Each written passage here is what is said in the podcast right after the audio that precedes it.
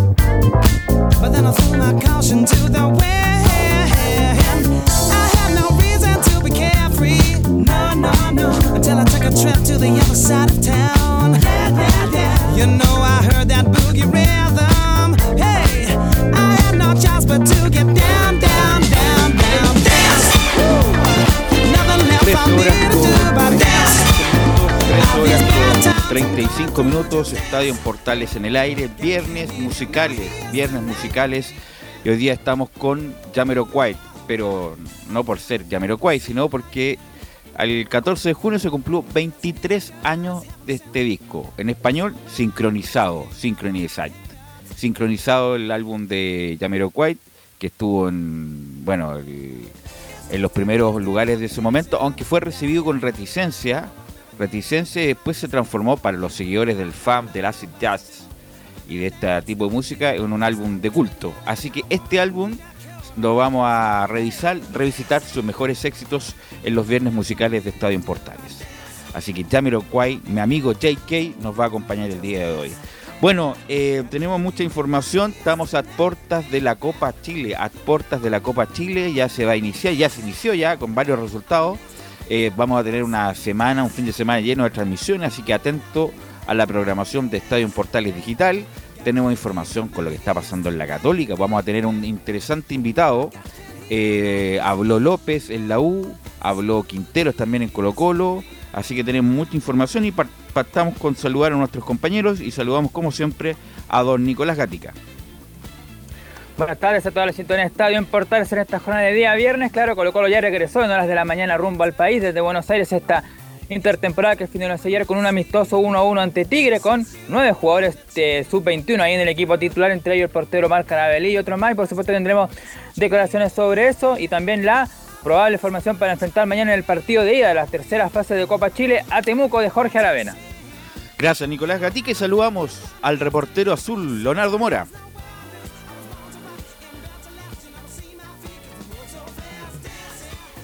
Ya tendremos a, Leonardo Mora que también nos dejó un saludito.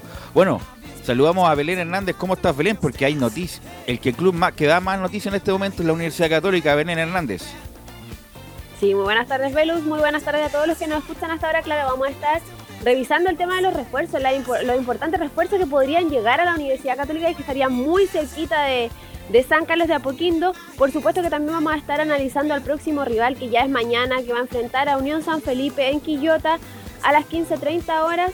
Vamos a estar escuchando declaraciones de jugadores de, del Uni-Uni. También, por supuesto, vamos a estar revisando algunas declaraciones que, dejó Luciano Hueda ayer en la conferencia de prensa. y vamos a tener una importante entrevista como tú bien lo. Así que esto y más en Estadio Portales. Ahora sí, vamos con Leonardo Mora. ¿Qué tal muchachos? ¿Cómo están? Buenas tardes. En esta soleada jornada de día viernes vamos a hablar de la Universidad de Chile que ya está lista, preparada para lo que va a ser el duelo de este domingo ante General Velázquez en el Estadio Parque El Teniente de Rancagua. Un datito para llegarlo acá en los eh, titulares. La última vez que jugó la Universidad de Chile, el año 89, cuando estaba jugando en segunda división eh, profesional, formó de la siguiente manera, con Eduardo Fournier en el arco, Luis Valenzuela, Gonzalo Madrid, Roberto Reinero, Horacio Rivas, Luis Valenzuela, Marco Fagre, Héctor Díaz, Cristian Sevillino Holguín, Severino Vasconcelos, el que todavía no aprende a hablar en español, Pedro Pablo Díaz y el DT era Luis Ibarra. Qué recuerdos, ¿no? Bueno, de la actualidad hablaremos en el reporte de esta jornada en Estadio Portales. Gracias, Leo. Qué recuerdo el, Eduardo Loco Fournier que sigue trabajando, me parece que en, no sé si en Coro, en Wander como preparador de arquero o ayudante. Bueno, saludamos a Juan Pedro Hidalgo, porque Antofagasta, ¿qué le pasó? ¿Por qué trajeron a Torrente, Juan Pedro Hidalgo? Buenas tardes. Está en Cobreloa, por si acaso. Eh, Deportes Antofagasta que... Eh, ¿Me escuchan bien? ¿Sí? está bien. Te escuchas bajo, Juan Pedro. ¿Me escucha ahí, Velus? Ahí sí, perfecto. Le decía que eh, Deportes Antofagasta ya estaba con Torrente en la banca ya el miércoles llegó, ayer fue presentado, va a dirigir el partido del día domingo frente a la escuadra de Limache. Torrente hace la llegada de Deportes Antofagasta, esperando que los números sean los mejores positivos para la escuadra Puma en esta segunda parte del torneo y iniciando la Copa Chile. Vamos a escuchar al técnico Javier Torrente en el micrófono portal y luego en el informe de Deportes Antofagasta. Sí, le vamos a preguntar ahí con detalle a Juan Pedro algo por qué llegó este muchacho, la verdad. No tengo buenas referencias de él. Bueno, Vamos con Rodrigo Jara, el profesor Rodrigo Jara que nos va a hablar de Curicó. Rodrigo. Hola, ¿qué tal, Velus, compañeros del panel? No son buenas noticias las que rondan en Curicó Unido, sobre todo en el ámbito económico, porque no van a llegar refuerzos a Curicó Unido para el segundo semestre, a pesar de que habían conversaciones con varios futbolistas por una denuncia de la Comisión de Control Financiero de la NFP, la dirigencia albirroja se ve absolutamente impedida de incorporar refuerzos. Les contamos en el reporte detalles en profundidad de la situación que mantendrá a Curicó Unido con el mismo plantel con el que comenzó la temporada futbolística. Ok, gracias Rodrigo y saludamos por supuesto a don Laurencio Valderrama.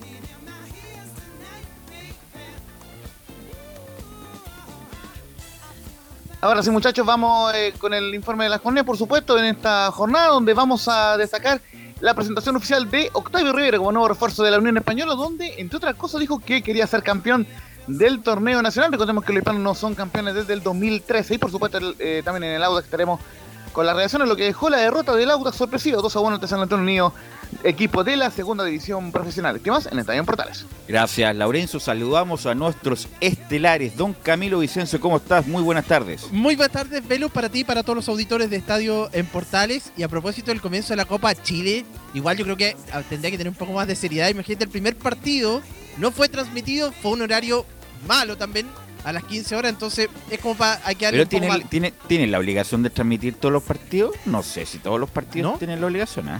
Ah, bueno, pero. Me parece que no, no da, no da la, cuestión técnica, no da, no da. En la Copa Chile no, pero lógicamente igual hubo muchas críticas ahí de, la gente, de los hinchas, sobre todo del agua. Ah, bueno, no, yo sí como el primer partido. Ni Teis Sport transmite toda la Copa Argentina, imposible, no, no, no da nos da las manos. Bueno, saludamos al otro estelar. ¿Cómo estás, Don Giovanni Castiglione? ¿Cómo estás, Giovanni? Muy bien, Velus. Buenas tardes, buenas tardes a todo el equipo, eh, a todos los oyentes. Eh, y lo otro, Wander, Eduardo Fournier está en Wander de ayudante arquero Velus. Ya, perfecto. El loco Fournier, que es una maravillosa persona. Yo tengo los mejores recuerdos de él. Cuando yo llegué a la U, estaba el, loco Fournier defendiendo el arco de la U. Bueno, sin más, por supuesto, saludamos a Emilio Freisa, que está a cargo como todos los días de la puesta en el aire, pero lee el resumen informativo Don Nicolás Gatica. Claro, y comenzamos con Chilenos por el Mundo y el nuevo gol de Leandro Venegas Independiente que perdió 2 a 1 ante Argentinos Juniors. Venegas que marcó su octavo gol, recordemos, seguido por Colo Colo como posible refuerzo para el segundo semestre. En Brasil, el director deportivo de Palmeiras, Anderson Barro, aseguró que Kusevich Benjamín es un jugador valioso para la institución y no quieren desprenderse de él en el mediano plazo y descartó que Palmeiras haya recibido oferta de Fiorentina u otros equipos. En lo deportivo, Palmeiras venció 4-2 al Atlético Goianiense como local y es líder del Brasileirao con 25 puntos. Inter de Porto rival de Colo Colo en Sudamericana, venció como visita 2-1 a Goiás y completó 16 partidos invictos. Por su parte, Sao Paulo, rival de Lucén Sudamericana, cayó 1-0 ante Botafogo como visita. Vamos con la noticia ya del Mundial 2026, ya que fueron anunciadas 11 subsedes en Estados Unidos, 3 en México y 2 en Canadá. Por supuesto, destaca el Estadio Azteca en México, que Contará con 6 cupos y medios para aquella cita. Además, ayer Chile tuvo una reunión conjunto con Argentina en Asunción, Paraguay y Uruguay para dialogar sobre el proyecto de una candidatura conjunta para el Mundial del 2030. En la Copa Chile continúa la tercera fase donde se destaca la jornada sabatina el partido del líder invicto de la B, Magallanes, ante Everton en San Bernardo. Ya en el polideportivo Golden State Warriors se coronó campeón de la NBA tras vencer 103-90 Boston Celtic y ganar por 4-2 la serie final. Los Warriors lograron su séptimo título y cuarto trofeo de las últimas ocho ediciones, mientras que Stephen Curry fue elegido como el MVP del torneo. En cuanto a las finales de la Liga Nacional de Básquetbol, UD Concepción recibirá a los Leones este viernes en el quinto partido. La serie va empatada 2 a 2. En el golf, en la jornada de jueves, los chilenos Joaquín Niman y Guillermo Mito Pereira tuvieron un irregular inicio en el US Open, tercer mayor de la temporada del PGA Tour. Mito quedó ubicado en el lugar T25 con una tarjeta en par, mientras que Joaquín Niman terminó un puntaje de un golpe sobre el par de la cancha, ubicado en el puesto T44. Cerramos con el Mundial de Vóley Playa que se disputa en Italia, donde los primos chilenos Marco y Esteban Grimal quedaron eliminados en octavos de final tras caer 24-22 y 21-17 ante la dupla brasileña de Allison y Guto. Esto y más en Estado Importante. Sincroniza, sincronizado en español, que cumplió 23 años, hacemos esta versión de los viernes musicales de Estadio Portales. Bueno, muchachos, eh, ayer salió la noticia que va a volver, va a intensificar, va a perseverar en la postulación de Chile, Argentina, Uruguay y Paraguay para el Mundial del 2030. Quedan eh, siete años para ello. ¿Tú crees, Giovanni, que hay alguna posibilidad de esto o, o es solamente voluntarismo porque se cumplen 100 años del Mundial de Uruguay, Giovanni? Eh, me gustaría que fuera así, Velus, pero la capacidad, tenemos capacidad para siete años dejar todo que hay para poder hacer un mundial. No tenemos ni un estadio disponible. Así es, no tenemos ni un estadio mundialista, estadio estándar FIFA. El de sí, Católica, no sé si con los estándares de público. no, 20.000 no, pues no, no da, Creo no que da, no da. no Son da, 25 no da. para arriba, creo, ¿no? No, no da. Entonces, Entonces, no tenemos estadio. El Monumental no, no, imposible, Nacional en este momento imposible. Si nos vamos al norte o al sur, creo que tampoco tenemos capacidad. No hay, no hay estadio. Sería una ser- maravilla porque se arreglarían muchos estadios y no solamente en Chile, me imagino en Paraguay, Uruguay. Pero creo que está difícil, muy difícil que se haga esta inversión, sobre todo como está Chile. Imagínate, aunque FIFA meta plata, yo creo que. no, no, pero si complicado. mira, hasta a siete años hay que hacer cuatro estadios, ¿no, Camilo? Cuatro estadios de 50.000 mínimo, 50.000 personas. Tenía el Monumental, tenía el Nacional. No, que no, no, no, hay, que hacer cuatro nuevos. El Monumental como está no sirve. El No, pero tendréis que remodelarlo completo, a eso me refiero. por eso. Para ocupar la base. Ya tenéis dos, el No, Nacional o, y no, el o- Monumental. o hacer estadio nuevo, o hacer estadio nuevo, la verdad. O hacer estadio nuevo, Camilo, son cuatro estadios por países, serían eh, 16 estadios, eh, cuatro en Argentina, cuatro en Paraguay, cuatro en Uruguay y cuatro en Chile, más de 50.000 personas. eh, a siete años plazo, ¿tú crees que, que da o no da?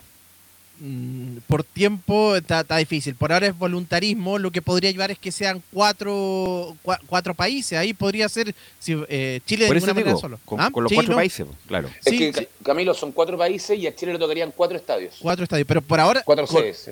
Sí, con lo difícil que imagínate que ya es construir un, un estadio y que, que, que, que cuesta, no. está- por ahora es muy difícil. Mira, están haciendo todos los arreglos por el Panamericano, pero están haciendo los arreglos de la zona del de, fuera del Coliseo, el Coliseo no lo han tocado. El Coliseo no lo han tocado, sigue igual. El Coliseo, además, hay una cuestión de los monumentos nacionales que no se puede tocar por lo que pasó en la dictadura, que es un monumento, un monumento nacional, no se puede tocar, entonces difícilmente se puede levantar un estadio nuevo ahí. El Monumental, en algún momento Colo Colo tendría que hacer el estadio nuevo, diría yo. El Monumental. En el sur, Eh, ¿dónde te vas, Pelú? A En el sur, eh, uno. Uno, no sé, pues en Viña, de 50.000 personas de, eh, de buen nivel, otro, no sé, en La Serena, en, en Tofagasta, no sé. Estamos hablando de estándar mundialista. Obviamente hay muchos estadios en Chile que están buenos, están muy buenos los estadios, pero son chiquititos, 10.000, 15.000, eh, pero no son estadios para cobijar un mundial. ¿Y por, por qué lo preguntamos? Porque eh, está la posibilidad de postular, no, no la posibilidad, van a postular estos cuatro países para la organización del Mundial del 2030, se cumplen 100 años ahí, Laurencio Valderrama, de los del Mundial del 30 de Uruguay y, tenemos declaraciones de la parte oficialista del gobierno de Chile respecto a eso, Laurencio Valderrama. Seguramente antes de ir con la ministra eh, Alexandra eh, Venado, eh, compartir un poco lo que decía el secretario de Deportes de Uruguay, Sebastián Bauzá, en diálogo con eh, la 890, con Sport 890, ese tradicional medio uruguayo. Dice lo siguiente, el secretario de Deportes de Uruguay, que en el segundo semestre de este año tienen que estar los candidatos, o sea, eh, lo- eh, las ciudades que van a ser candidatas. Dice, hoy hemos tomado, por ayer, hoy hemos tomado una, la decisión política y deportiva de relanzar la posibilidad de que en Sudamérica se realice, y en estos cuatro países, Paraguay, Uruguay, Argentina y Chile, el Mundial del año 2030. Y lo que, lo que comenta es que hay que definir presupuesto y que no comprometa al país. Argentina y Chile tendrían seis estadios y Paraguay y Uruguay dos estadios, especificó Sebastián Bausa. Así que dicho eso, vamos con las declaraciones de la ministra Alessandra Venado, quien eh, confirmó de manera oficial esta reunión y, esta postulación. Dice en esta única de- declaración, eh, ha sido una muy buena reunión para retomar el trabajo de repostular al Mundial 2030. Ha sido una muy buena reunión que nos permitirá reactivar el trabajo para postular al Mundial de 2030 de fútbol masculino adulto. Con los ministros de Paraguay, Argentina y Uruguay conversamos y analizamos los pasos a seguir para retomar el trabajo que se paralizó por la pandemia. Pero sobre todo debemos revisar el trabajo ya realizado, no podemos hacer borrón y cuenta nueva. Postular una sede mundial, en este caso para el 2030, no es un proceso sencillo, implica trabajo, coordinación, y esa es la idea, coordinar un trabajo serio, responsable, para ser un candidato competitivo para el resto de las federaciones.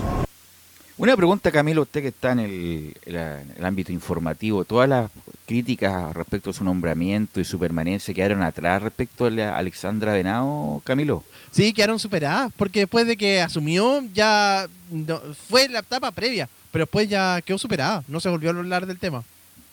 Así que, así que bueno, eh, obviamente son palabras protocolares, no dijo nada la verdad la ministra respecto a eso, pero hay que ver porque bueno, eh, Uruguay si tiene presupuesto, Argentina que está en una crisis económica muy difícil, casi 70% se pronostica la inflación para este año en Argentina, Chile que teníamos inflación un 3%, ahora vamos para el 12%, o sea, bueno, hay que ver, eh, Chile tenía peores condiciones para el año 62 y se hizo un mundial. Y cuatro, insisto, es mucha plata hacer cuatro estadios mundialistas de primer nivel, pero tampoco inalcanzable, Giovanni, eh, hacer cuatro estadios con la logística, con los hoteles, las carreteras. eh, además se va a compartir obviamente la sede, como pasó con México, Canadá y Estados Unidos. Yo creo que si se pone un poco de, mm, de voluntad, de gestión, de profesionalismo, yo creo que se podría hacer perfectamente, a lo mejor no los niveles europeos ni el nivel de Qatar, que prácticamente tiene aire acondicionado en la misma, en los pies del asiento, pero yo creo que se podría hacer, Giovanni, o- o- o no. Estadio decente, estadio mundialista, que no, obviamente estamos hablando de Qatar, que los baños deben ser de oro, pero me imagino que se- tú dices que se puede en siete años. Yo creo que se podría hacer en siete años, sí. Mira, Mi la pregunta, es, mi pregunta es hacer, sí. hacer un estadio, como tú dices, en Viña, de 50.000 personas, el día de mañana mantenerlo, ¿se llenará Esa el estadio en Viña pregunta. 50.000 personas? No, pues esa es la pregunta. Esa es la Hacemos buena en pregunta. Giovanni. En ¿Para qué- Cerroa no se llena ahora. por- Te pongo un porque no, hay ejemplo. No queda, va a quedar con lo más probable un elefante blanco. Nadie va a ocupar esa cuestión. Porque obviamente Viña va a ir con su estadio y con su foro. Pues si Everton va- lleva mucha gente, pero no lleva 40.000 personas por partido, Laura. Por eso, si, si se arregla el de Everton, lo hace de, 40 de 50.000. El día de mañana mantener el de 50.000 para Everton va a ser un costo que no va que el día No, no, si lo, no, no, no, si lo, lo- lo- el que lo mantiene es la municipalidad. Además, Everton ni siquiera ha pagado a tiempo el arriendo, imagínate. No, sí, pero te pongo, te pongo un ejemplo de nombre a Everton por nombrarlo, pero sea en el sur, sea en el norte. A cualquiera es muy es muy difícil mantenerlo, eso es verdad, Giovanni. Hay muchos elefantes blancos que lo cuesta mucho mantenerlo, Laurencio, me quería decir algo. Sí, para darle eh, la bajada muy muy brevemente, no eh, aquí recuerda bien emol.com, eh, damos, damos, el crédito, que esta idea lógicamente de organizar el mundial viene del año 2019, recordemos que estaba antes de la pandemia y se reflota esta idea, es un tema de Estado que viene del gobierno anterior de, de, Sebastián Piñera, y en ese sentido, claro, lo, lo, que se definió en ese momento, claro, lógicamente falta, como bien dice la, la ministra Alessandra Venado, retomar el asunto y no hacerlo desde foca cero, es que la ciudad serían, la, la ciudad escogida serían las siguientes, Santiago, Antofagasta, ojo Juan Pedro, Valparaíso y Concepción. Y de, no haber, y de no haber cambios de última hora, se sumaría una quinta ciudad que saldría entre Temuco y Coquimbo. Y ojo, Santiago tendría de momento dos escenarios, que son el Estadio Nacional y el Estadio Monumental, pero es por la capacidad, porque ambos tienen más de 40.000 espectadores. Ojo que el estadio con menor capacidad del Mundial de ahora, el de 2026, es el Estadio Aquerón, que el de la Chivas de Guadalajara, 55 mil espectadores tiene ese estadio eh, eh, de la Chivas y se, y se van a jugar partido ahí del, del, Mundial 2026. Sí, pero como está el Estadio Nacional ahora, insisto, no se puede hacer el Mundial y no se puede hacer nada porque, insisto, a menos que le quiten el, la etiqueta de Monumento Nacional al Estadio Nacional para hacer un estadio nuevo, porque no, no, no da. Es lo mismo que el Monumental, habría que hacerlo de nuevo. Y, el, y Colo Colo merece también un estadio, merece en el sentido de que con su fondos propios, me imagino, con gestión propia, de hacer un estadio moderno, importante, con buenos accesos, que sea agradable ir y que no que sea una, una, verdadera peregrinación ir al, al, estadio monumental. Lo vimos en la Copa Libertadores, con el estadio con River, con Fortaleza, no, con, con Alianza, que fue la verdad un verdadero desagrado. Bueno, eh, sí. Solamente para eh, aportar al, al debate. El, eh, el, Estadio Parque Municipal acá en Valdivia, eh, modesto, ¿no es cierto? Hay falta un eh, estadio, tiene razón ahí, Valdivia. Oye, se cae a pedazos en la actualidad. Hace cinco años tuve la oportunidad de entrevistar al entonces intendente de Los Ríos, Ego Montesinos, y públicamente había anunciado que iba, iban a, poner la primera piedra, ¿no es cierto? Porque tenían visto el, terreno en el sector de Cabo Blanco, acá en Valdivia, qué sé yo, que iba a ser un estadio con estándar FIFA. Oye, eh, el, la tierra y el cielo. Han pasado cinco años y todavía, todavía Valdivia sigue esperando el famoso estadio, y no solamente nuevo, decente como la gente. Y creo que si se va a, reactivar, ¿no es cierto? Esto es opinión netamente personal. Si se va a reactivar eh, la postulación, ¿no es cierto?, a un mundial de fútbol en el 2030, primero, en buena hora, pero también que sea la excusa perfecta para eh, poder levantar en definitiva eh, este estadio para tener más opciones. O sea, no me cabe en la cabeza que, en un, que, en un eh, coliseo o de los coliseos. Coliseo, muchachos. Coliseo. No, pero además, espérate, eh, Laurencio, Osorno también está pidiendo un, estadio hace rato, el Parque Top que se modernice. El Parque Top que ahora es pasto sintético hace un buen rato. El también Rubén Marcos Peralta. Claro, justamente el, el parque, el, el Rubén Marcos hace también hace mucho tiempo que pide también modernizar sus instalaciones para que al como al siglo XX, Laurencio.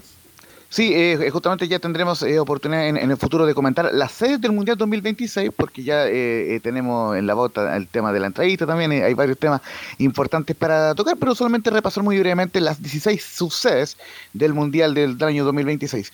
Las tres, las 11 de Estados Unidos son San Francisco, Los Ángeles, Filadelfia, Nueva York, Seattle, Dallas, Houston, Atlanta, Kansas y eh, Boston y Miami. Ahí están las 11 de Estados Unidos, las 3 de México, ya las decíamos, eh, eh, Guadalajara, donde juegan las Chivas, Monterrey, en la casa de Humberto Suazo, ojo con eso, y Ciudad de, México son las, por supuesto, el Estadio Azteca, que, ojo, podría ser sede de la final o del partido inaugural el Estadio Azteca. Y por último, las sedes de Canadá son Vancouver y Toronto. Ahí están las 16 subsedes para el Mundial del año 2026, donde, ojo, la gran novedad, son 16 em, grupos de tres equipos, clasifican los dos primeros y se, se parte los playoffs desde una ronda de 16 avos de final, así que toda una revolución será el Mundial de 48 equipos donde esperemos clasifique Chile. Así es. ¿Dónde le gustaría ir de todas las sedes, Giovanni Castiglione? No, son muchas, son muchas, pero ojalá el Mundial sea, me imagino, obviamente el principal es Estados Unidos, pero Pero los gringos obviamente se hacen todo perfecto, así que creo que va a ser un mundial bastante bueno y atractivo. Además con México y Canadá. Como alternativa, sí, ¿no? Y Canadá que se ha metido fuerte en el fútbol, clasificó al mundial puntero de, de toda esa zona, así que así que ah, el fútbol va creciendo en Canadá, obviamente, y, y México que tiene su, su sede, que también Monterrey, no, no, no me recuerdo la otra exactamente, pero, pero obviamente también van a hacer sus cosas y también hay plata de por medio ahí, y, y ellos sí creo que pueden llenar los estadios y da lo mismo si no lo llenan el día de mañana. Además con, bueno, con estas dos que, bueno, Corea-Japón se hizo, ¿te acuerdas, Camilo, el 2002? Fue el primero mixto. Y Claro que fue igual polémico y ahora con tres países eh, vamos a ver cómo resulta, Camilo. De hecho, el único que se ha hecho mixto, o no, si mal no recuerdo, sí, de los- eh, hace justo 20 años. Y claro, ahora que hay que ver con, con tres países cómo, cómo va a resultar, pero sería, sería interesante. Pero no tiene por qué resultar mal, si al final lo- los países se van a ir por grupos distintos, entonces no debería haber tanto tema de logística ni tanto viaje. Aparte no son tan No, pero lejanos si los, irse de Vancouver a, no sé, hasta Miami, un- igual es tremendo viaje. po. Sí, pero no, hay, no creo que juegue en Vancouver y vaya a Miami a jugar el No, segundo pues, partido. pero- no, pero, no, no, no, pero, pero imagínate el último, el último partido del grupo y te toca un octavo de final en Miami. Es pique, po, es un Bueno, buen mala pique. por el sorteo nomás. pues. Bueno, mala suerte, dices tú. Sí, mala suerte. Bueno, vamos a ir a la pausa, Ay, Emilio. sí, vamos a pausa, vamos. vamos a ir a la pausa mejor y volvemos con la Universidad Católica.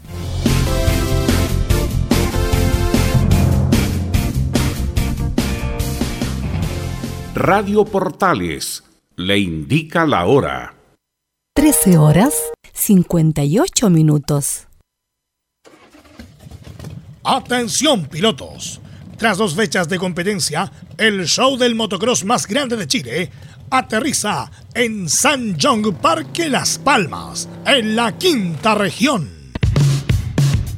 Por primera vez Parque Las Palmas albergará una carrera del campeonato y lo hace en grande para entregar toda la adrenalina y emoción del ATV Cross y Motocross Nacional.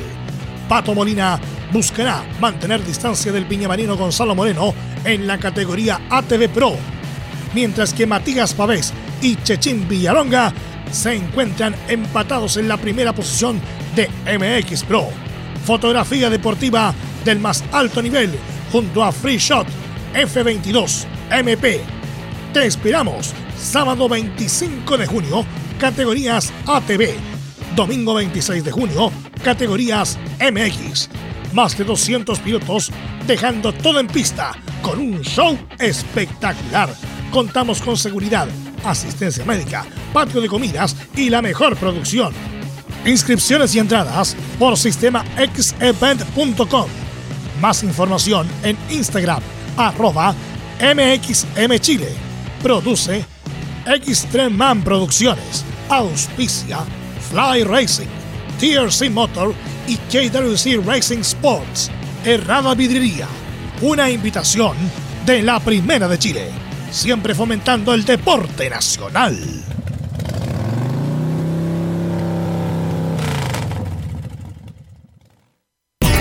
Reparación laboral. Abogados especialistas en accidentes del trabajo, despidos injustificados y autodespidos. ¿Tuviste un accidente de trabajo en los últimos cinco años y ese accidente se originó en la conducta negligente de tu empleador? Es muy probable que tengas derecho a obtener una indemnización por los daños causados. Consulta gratis. Reparación laboral profesionales dedicados a entregar asesorías en temas relacionados con todo tipo de accidentes laborales en todo Chile, de Arica a Punta Arenas, www.reparacionlaboral.cl. ¿Quieres tener lo mejor y sin pagar de más? Las mejores series de televisión, los mejores eventos deportivos, equipo transportable, películas y series 24/7. Transforma tu TV a Smart TV. Llama al 973-718989. Twitter arroba panchops. Visita www.radiosport.cl, el sitio web de la Deportiva de Chile. Programas, noticias, entrevistas y reportajes, podcast, radio online y mucho más. Todo lo que pasa en todos los deportes lo encuentras en www.radiosport.cl. La Deportiva de Chile en Internet. Termolaminados de León. Tecnología alemana de última generación. Casa Matriz Avenida La Serena 776 Recoleta. Bono 22 622 5676. Termolaminados de León. Desde todo Chile. Desde todo Chile. Y para todo Chile. Y para todo Chile. Portales Digital está en todas partes. www.radioportales.cl Entre marco grande y marco chico, media vuelta y vuelta completa. Escuchas Estadio en Portales en su edición central. La primera de Chile, uniendo al país de norte a sur.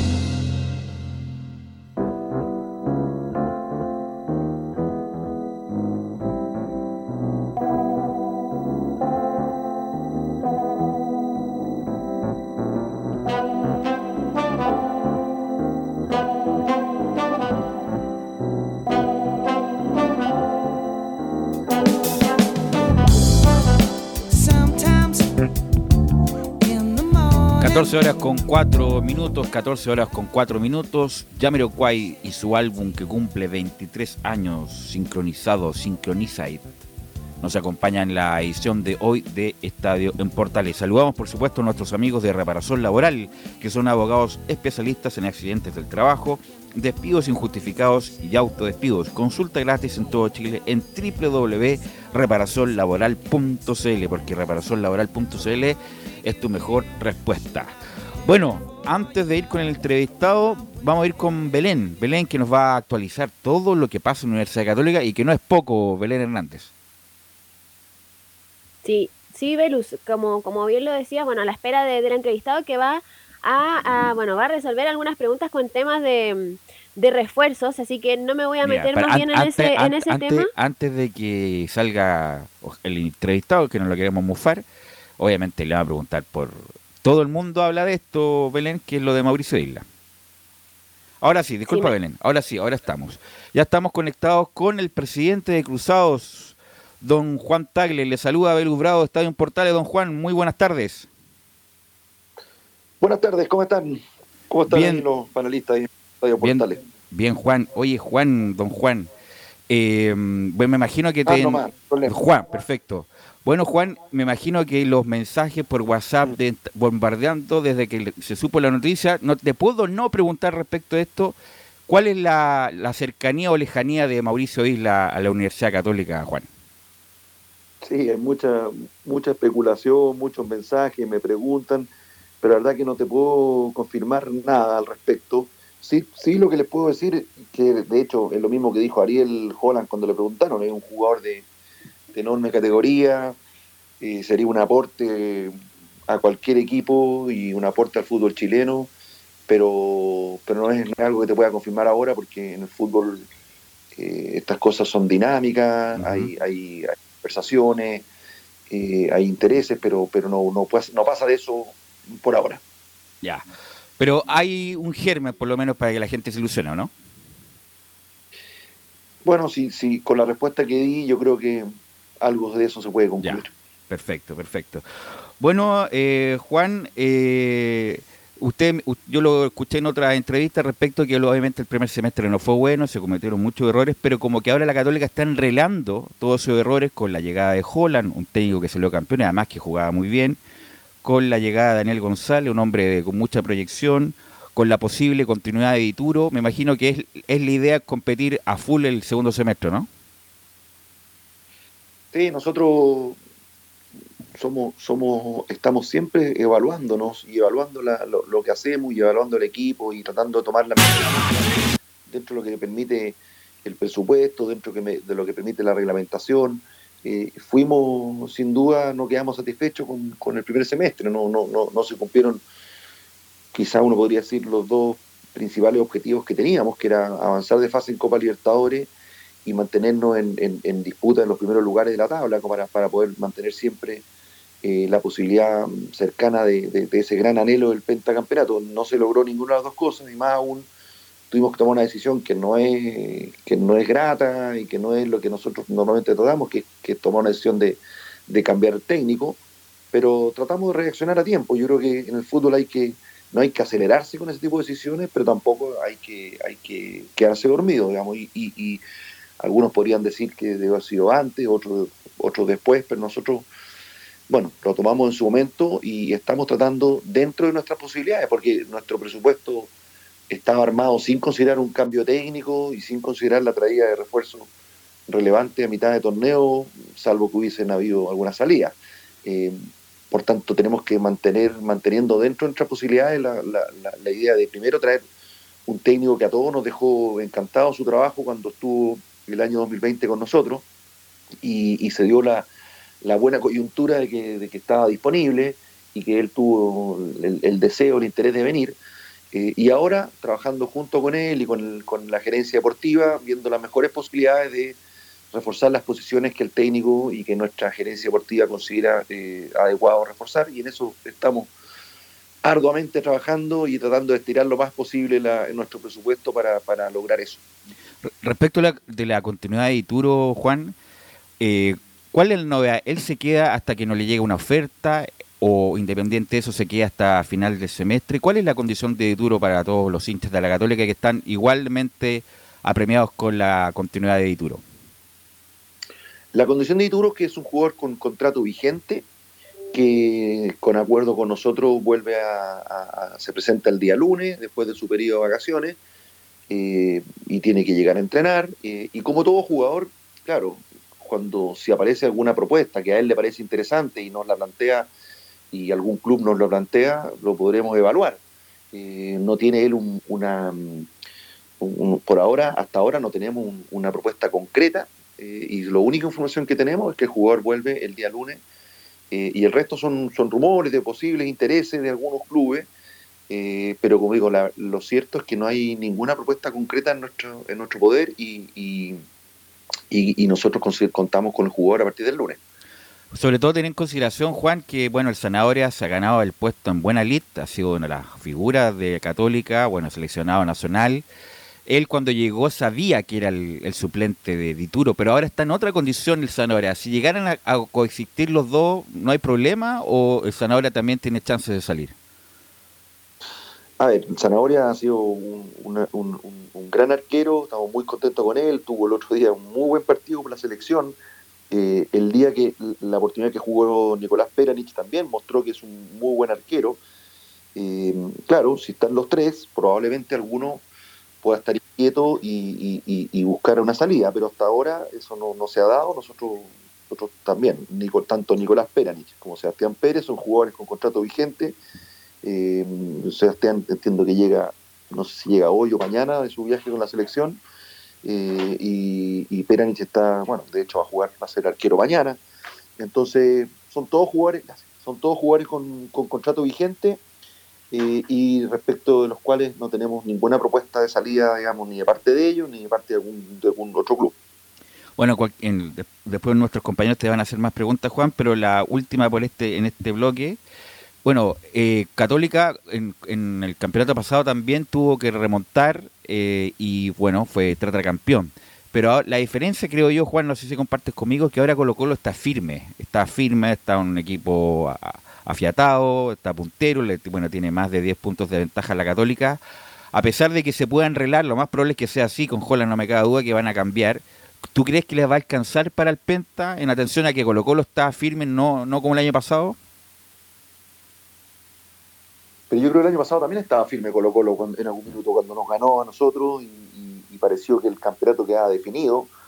Eh, así que el fútbol es muy dinámico. O sea, los equipos que están firmes pierden uno o dos partidos y comienzan las inseguridades. Eso nos puede pasar a nosotros, le puede pasar a Colo Colo, le puede pasar a la Unión, a Ñublense, a los que están arriba. Eh, sin duda que estamos en una posición inconfortable, estamos en una posición en la tabla que hace años no estábamos y por tanto es, más difícil que otros años esa meta, pero nosotros no, no renunciamos. Aquí, como digo, cualquier equipo puede tener, así como tuvimos una racha nosotros de derrotas muy mala, cualquier equipo la tiene. El año pasado, como digo, parecía que, que Colo Colo era campeón y tuvo una racha final de, varias derrotas, y nosotros aprovechamos eso y tomamos la punta y terminamos seis puntos arriba, creo. Entonces, el fútbol es así, esa es la, esa es la gracia de este, de este deporte, por eso nos gusta tanto a todos, porque nada está escrito hasta el final y mientras nosotros tengamos posibilidades vamos a seguir dando la, la batalla de todas maneras. Belén Hernández, nuestra reportera habitual de la Católica, te quiere hacer una pregunta, Belén. Buenas tardes, Juan, ¿cómo estás? Hola Belén, ¿cómo estás?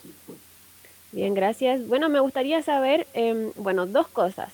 El tema de, los plazos, no sé si con Ariel Holland tiene algún plazo de por el tema de los refuerzos. Él ha dicho muchas veces que, quiere jugadores de, jerarquía para, esta segunda mitad del campeonato.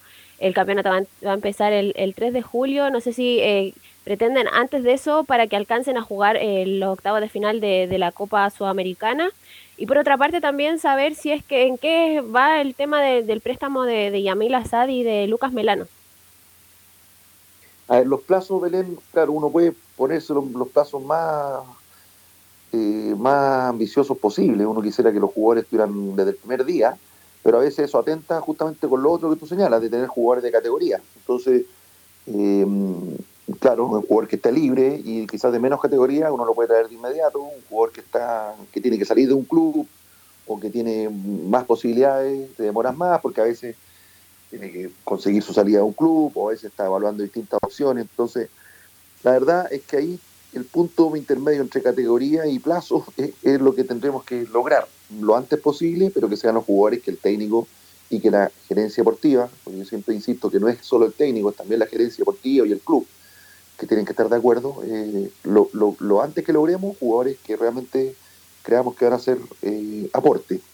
Y respecto de, de, de- de- Melano, de Lucas y de, Yamil, Azad, eh, están manejando algunas opciones, ellos siguen entrenando, eh, sobre todo en la parte, digamos, física con nosotros, pero, pero han, eh, tienen claridad de que, de que el técnico no cuenta con ellos para el segundo semestre y por tanto están buscando opciones y en- estamos en permanente diálogo con sus representantes viendo qué opciones existen. Camilo Vicencio, también nuestro compañero, te quiere hacer una pregunta, Juan Camilo.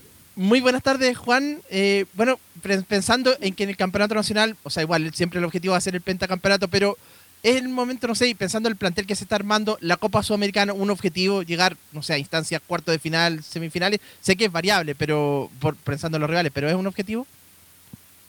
Claro, nosotros nuestro objetivo es avanzar lo más posible en, en esos torneos. Eh, era nuestro objetivo avanzar de primer semestre, avanzar de fase en Copa Libertadores, no se logró. Eh, vamos a una Copa Sudamericana, nos toca una llave dura, nos toca con los equipos más grandes de Brasil, que, todos sabemos las diferencias de, presupuesto y plantel que uno tiene con, los equipos, sobre todo con los grandes de Brasil. Eh, Sao Paulo ha sido un, verdugo nuestro, a quien le hemos hecho muy buenas llaves, pero en general nos ha costado. Te hemos ganado algunas oportunidades. Eh, así que, claro, que el objetivo es, tratar de superar esta, fase, para eso estamos trabajando, para eso estamos reforzando el plantel. Eh, queda, no queda mucho para, ese primer partido, el 30 de junio, eh, y estamos con toda nuestra energía para llegar muy bien a ese partido. Tenemos esta llave de Copa Chile antes, que nos va a servir de muy buena preparación, jugando con un equipo que si viene de primera vez, está en la parte alta de la tabla de primera ya tenemos un muy buen torneo, San Felipe, así que creo que es una, un- una buena una, un buen apretón antes de ese partido con Sao Paulo. Bueno, Juan, el punto es que eh, me imagino yo que en algún momento vas a escribir tu memoria respecto de cómo se pudo eh, per- eh, los permisos respecto a la autoridad municipal, la autoridad regional para permitir esto del estadio, porque yo creo que eso es lo, eso es lo más difícil, la- los permisos municipales, los permisos regionales, la- el, informe de impacto ambiental. Obviamente esto ya es una realidad, se está ejecutando el, proyecto estadio, pero fue muy difícil todo ese proceso previo, Juan, para conversar con las autoridades correspondientes para permitir el, el estadio nuevo. Mira, ha sido todo difícil ¿ah? y es mérito de mucha gente, no es mérito mío, mucha gente de la administración, ahí, para qué decir, el rol de Juan Pablo Pareja, nuestro gerente general, Hernández Ormeniak, que es nuestro, el presidente de la Comisión Estadio, que es director, y, mucha gente, muchos asesores. Y, yo diría que tanto el ámbito de permisos, que se refiere permiso ambiental, el permiso, el permiso por el estudio de- del impacto vial, el permiso de construcción, eh, todos eh, elementos complejos. En un- en- actualmente en Chile cualquier proyecto no puede ver eh, es difícil sacar adelante porque toda la parte de permiso es difícil, sobre todo cuando hay impacto en las comunidades aledañas.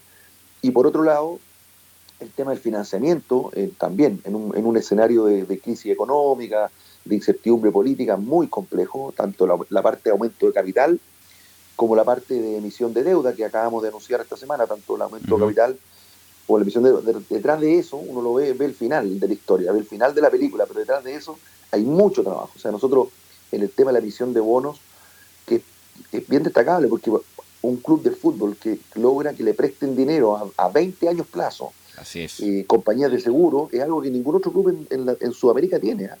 Eh, y en Europa tampoco hay muchos que puedan ir al mercado de capitales y obtener una emisión de bonos a 20 años plazo.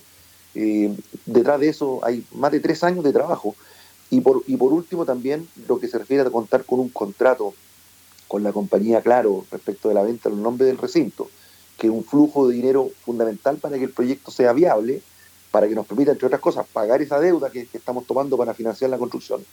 Detrás de todo eso hay, hay, hay mucho trabajo, mucha gente, mucha pasión, mucho profesionalismo, eh, y efectivamente da para escribir un libro, que no debería ser mi libro, sino que debería ser un libro de muchas personas.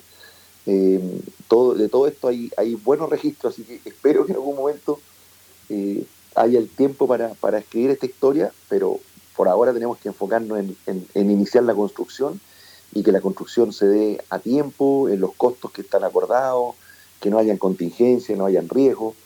Eh, también es, es- es otro enorme desafío y, y- y- y efectivamente todos los días yo sueño con ese día que podamos finalmente inaugurar este recinto. Estamos con Juan Tagle para todas las antenas de portales de Arica a Punta Arenas. Belén Hernández le quiere hacer otra pregunta. Belén.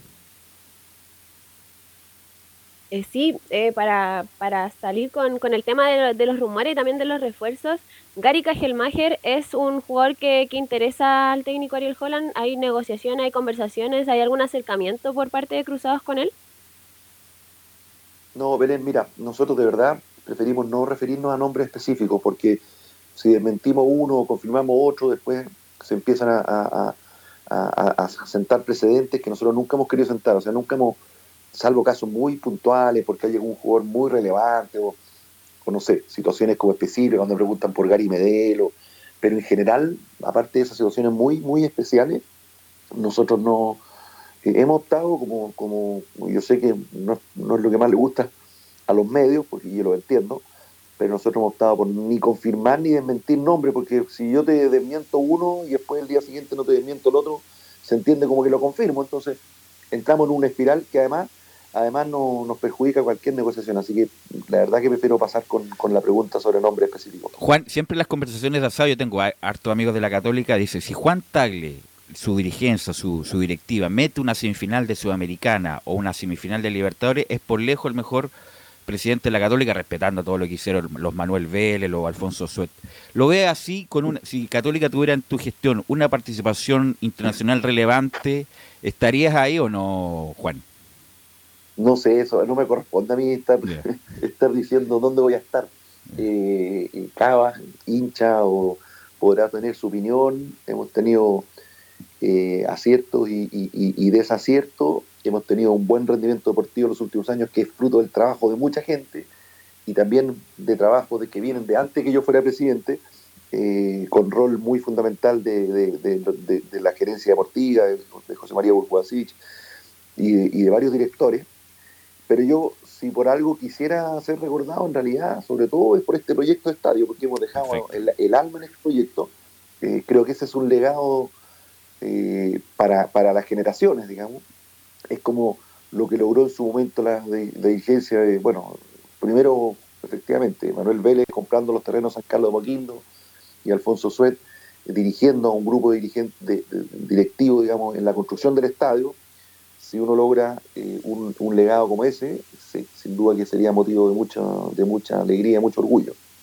Ahora, Juan, para terminar, y te agradezco estos minutos con Estadio en Portales, el estadio es de 20.000 personas. Tengo- justo por el los almuerzo per- aquí está enfriando. Sí, este, este te terminamos y te damos las gracias, Juan. El, el estadio es para 20.000 personas justamente por los permisos que se permiten, es lo máximo que se puede hacer. Es una combinación de razones. ¿ah? Ya. Eh, obviamente los permisos, sin duda, que si uno pensara en un recinto mucho más grande que eso, probablemente el permiso ambiental, el permiso vial, eh, habría, habría um, sido más complejo y quizás y quizás inviable. Y segundo, también hay un segundo lugar hay un tema de financiamiento.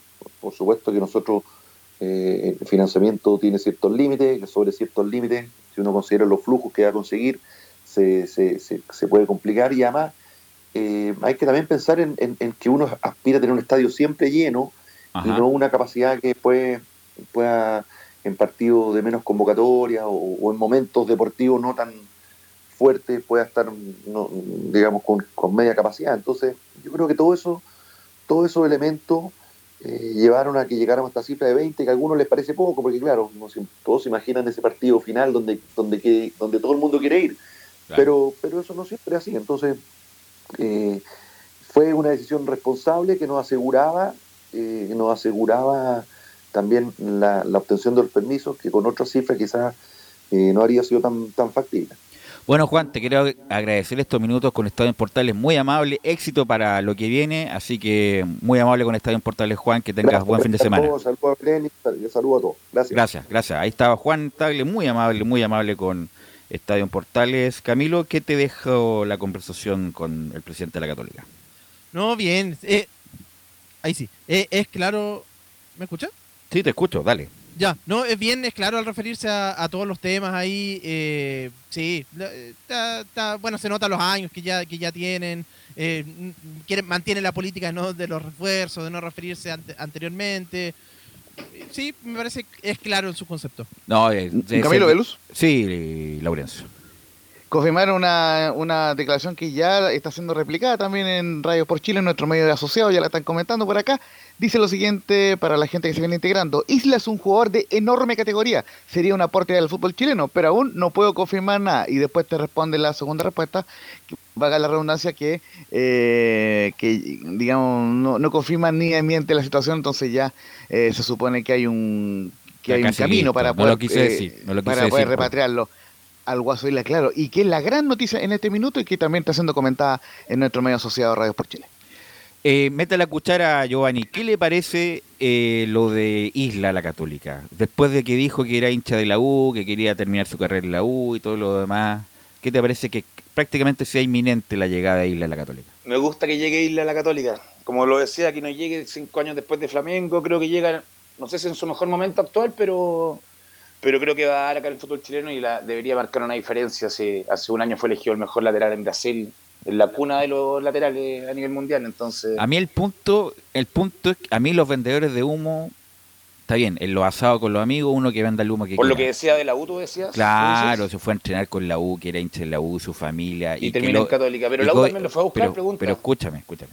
El punto es que obviamente él sabía que si para llegar a la U tenía que reducir sus remuneraciones, porque la U no, y, ni, ni nadie del fútbol chileno puede pagar lo que está ganando el Flamengo. Entonces mejor no decir nada. Si es legítimo que vaya al equipo que quiera.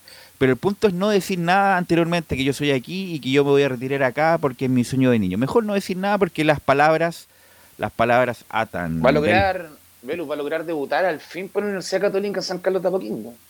Así que, bueno. Eh, Belén, lo último de la Católica.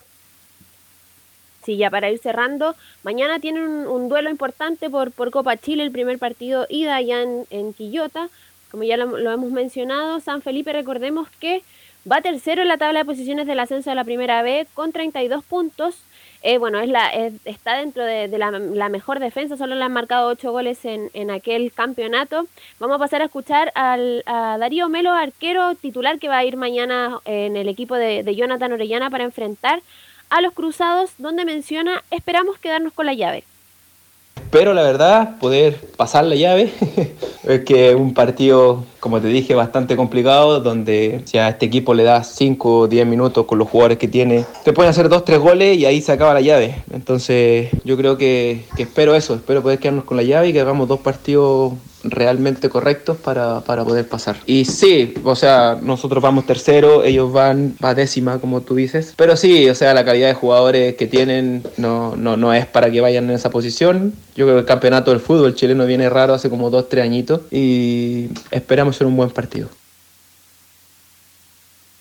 Bueno, ya para, para ir cerrando, vamos a pasar a revisar las formaciones. La más probable formación, recordemos que ayer Luciano Wed eh, tuvo la conferencia de prensa la el, eh, junto con los medios de comunicación porque antes había sido ya dado de alta para, para poder ya estar a disposición en esta segunda mitad del campeonato, lo que queda de, de- de torneo, Copa Chile, Copa Sudamericana, ya fue inscrito y asoma como titular, entrenó como titular, hoy el plantel viaja a la, bueno, va y dentro de tres minutitos se va a la quinta región y el Ariel Holland prepara este 11, iría con Nicolás Peranich en el arco, con una línea de cuatro en el fondo con Raimundo Rebolledo, el debut de Daniel González, Tomás Astauruaga y Alfonso Parot en la defensa, en el mediocampo iría con un juvenil, Brian González, sub-21, Ignacio Saavedra y Luciano Hued, esta dupla que, que era titularísima en, con, en la era de, Ariel Holland en la primera vez que estuvo en Cruzados.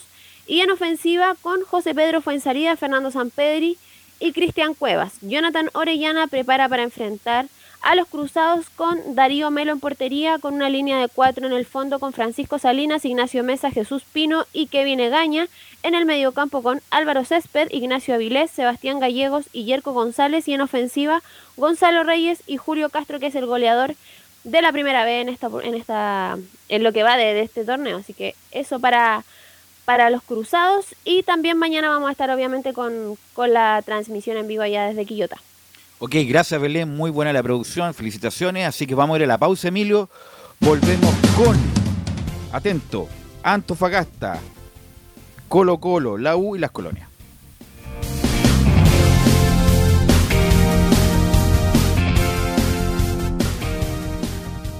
Radio Portales le indica la hora. Las 2 de la tarde, 28 minutos. Atención pilotos. Tras dos fechas de competencia, el show del motocross más grande de Chile aterriza en San John Parque Las Palmas, en la quinta región. Por primera vez Parque Las Palmas albergará una carrera del campeonato y lo hacen grande para entregar toda la adrenalina y emoción del ATV Cross y Motocross Nacional. Pato Molina buscará mantener distancia del piñamarino Gonzalo Moreno en la categoría ATV Pro, mientras que Matías Pavés y Chechín Villalonga se encuentran empatados en la primera posición de MX Pro. Fotografía deportiva del más alto nivel junto a Free Shot F22 MP. Te esperamos sábado 25 de junio, categorías ATV. Domingo 26 de junio, categorías MX. Más de 200 pilotos dejando todo en pista con un show espectacular. Contamos con seguridad, asistencia médica, patio de comidas y la mejor producción. Inscripciones y entradas por sistema xevent.com. Más información en Instagram, arroba MXMChile. Produce Extreman Producciones. Auspicia Fly Racing, TRC Motor y KWC Racing Sports. Errada Vidrería. Una invitación de la Primera de Chile. Siempre fomentando el deporte nacional.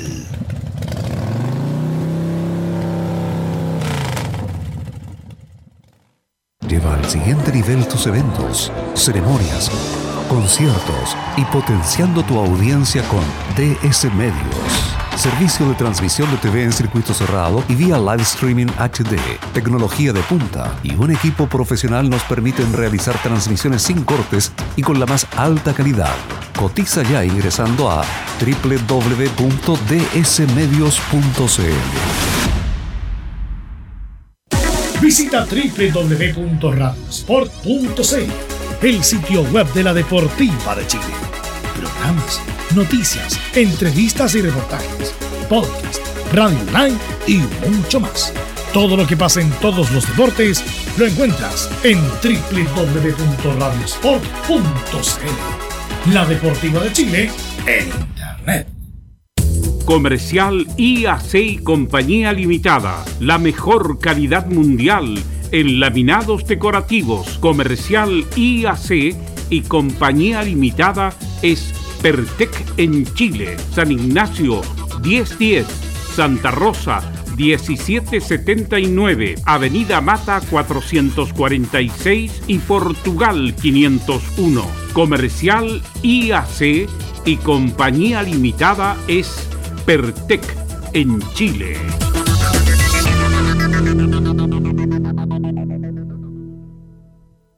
Desde todo Chile. Desde todo Chile. Y para todo Chile. Y para todo Chile. Portales Digital está en todas partes. www.radioportales.cl Un acercamiento electrónico a todo lo que pasa en el fútbol. Escuchas Estadio en Portales en su edición central. La primera de Chile, uniendo al país de norte a sur.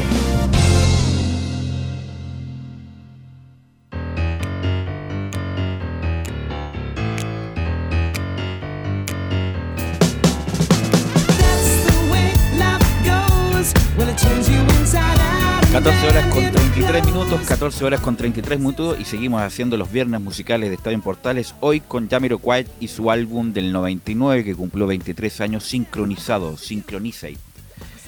Vamos con Jamiroquai y saludamos por supuesto a nuestros amigos de reparación laboral. Tuviste un accidente en tu trabajo, te sientes con las manos atadas, te despidieron injustificadamente. En reparación laboral te asesoran y acompañan abogados especializados en derecho del trabajo. Los resultados los respaldan. Consulta gratis a lo largo de todo Chile en reparacionlaboral.cl. Así es, así que saludamos a nuestros amigos de Reparación Laboral y también saludamos a Nicolás Gatica con las novedades de Colo Colo que llegó a Chile después de la intertemporada en Buenos Aires. Nicolás Gatica. Sí, exactamente, que va a ser bastante, bueno, eh, acotado. Vamos a dar la formación que va a utilizar mañana, incluido los sub-21. También la llegada y también algunas declaraciones de Gustavo Quintero, donde volvió a repasar que espera que no se vaya nadie. Bueno, eh, lo cierto es que Colo Colo llegó cerca del mediodía o más temprano, incluso al, aeropuerto internacional, y pasaron varios jugadores, entre ellos, claro, por la noticia, ¿no?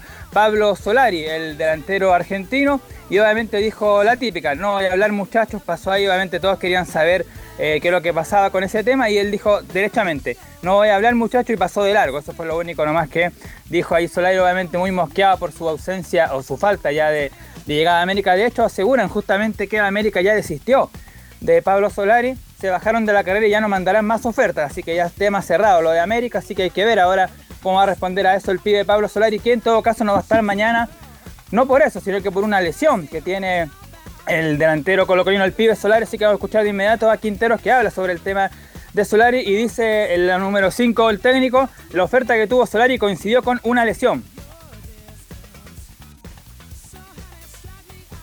Bueno, ahora Pablo coincide este tema de la, oferta que tuvo, coincide con una lesión que él venía arrastrando, que, es, que no es grave, que le hicieron los estudios y lamentablemente está con una inflamación y no puede entrenar normalmente, no pudo hacer fútbol estos últimos días. Está, pues la lesión de Solari, entonces la que lo complica ahí al delantero, que no va a estar siquiera mañana citado para el partido ante Temuco, pero más que nada por eso, no tanto por su ausencia de no llegar ahí a la América, pero como ya dijimos, Mosqueado dijo, muchachos, no voy a hablar. Y la última que escuchamos de Quinteros para pasar a revisar ya la probable formación que va a utilizar mañana en el duelo ahí ante Copa Chile ante. Temuco, que recordemos eh, eh, tiene que eh, Nicolás. defender el título Colo Colo. Nicolás, independiente de esto, eh, de la lesión, Giovanni, en un 30 segundos está mosqueado Solari porque no se pudo ir al, al América, Giovanni. Obviamente puede haber molestia, pero esperemos que no sea así, porque ahora depende de él volver a que lleguen ofertas. Y, y por el valor que quiere Colo Colo, que se quiere 4 millones libres, estamos hablando cerca de 6, ¿no? Quiere, quiere Colo Colo, es 800 mil dólares la diferencia. Si llegan esos 800 mil dólares, O sea, en, el sentido, 5.000. en el sentido de 4 millones de dólares líquidos para Colo Colo, lo eh, sueltan, sí, pero lo sueltan. ahora tiene, tiene que rendir para poder volver a que lleguen ofertas más altas. Entonces, si no saca nada con amurrarse, ese que está amurrado. El así que se amurra las pierde. pilas. El que Obviamente, se amurra acá pasa pierde. la, pasa la micro y se va. Así es. Nicolás.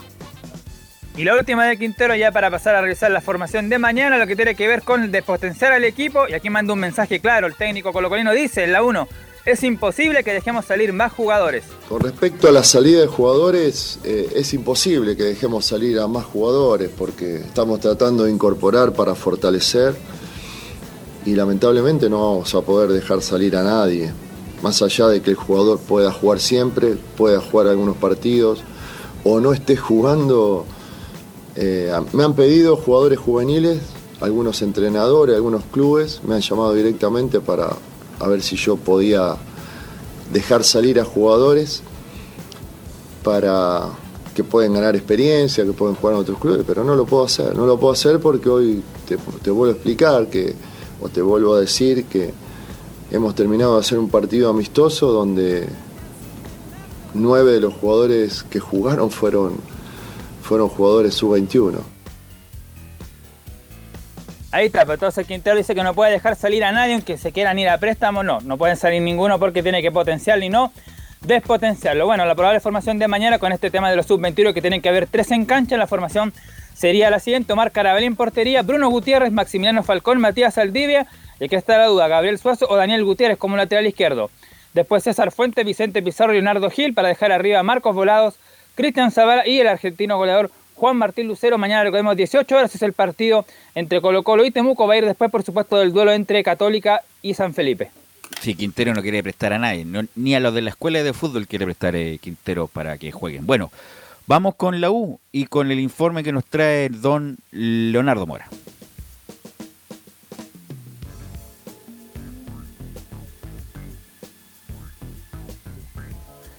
En cualquier ¿Cómo estás, Belu? Buenas tardes. Hablemos de la Universidad de Chile, pues en estas horas previas ya a lo que va a ser su debut ante General Velázquez por la Copa Chile. Hartos movimientos eh, que ha tenido la Universidad de Chile en estas eh, últimas horas respecto a lo que va a ser el partido. ¿ah?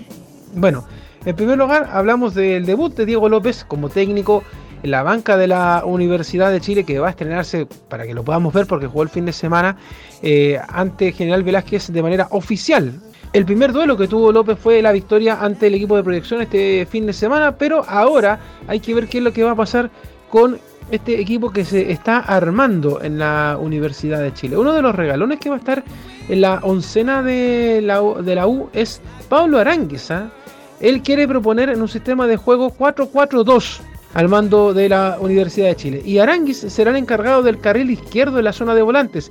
El formado de la Unión Española no saldrá de la posición en la que ha jugado la mayoría de los encuentros en los azules, lo que le hizo ser figura en el partido ante Huachipato en mayo, justamente cuando López vino a Santa Laura a ver ese partido. En lo que será el compromiso de General Velázquez, Aranguis acompañaría a Emanuel Ojeda, Mauricio Morales e Israel Poblete en la zona de volantes. El último mencionado sería el que correría por la otra banda del campo, labor que realizó bajo la comandancia de Santiago Escobar. Ah, con la figura de Aranguis, con un rol preponderante en su equipo, Diego López se alista para este partido ante General Velázquez a las 15.30 horas en el estadio eh, Parque El Teniente de Rancagua, como parte de esas novedades que tiene la Universidad de Chile. Mira, revisemos un poco cómo ha estado trabajando eh, la Universidad de Chile de cara a este duelo del fin de semana. Pero dejémoslo ahí porque ya te voy a llegar la oncena, Velo. Yo sé que la quieres escuchar y también los amigos que están en la sintonía de la Primera de Chile.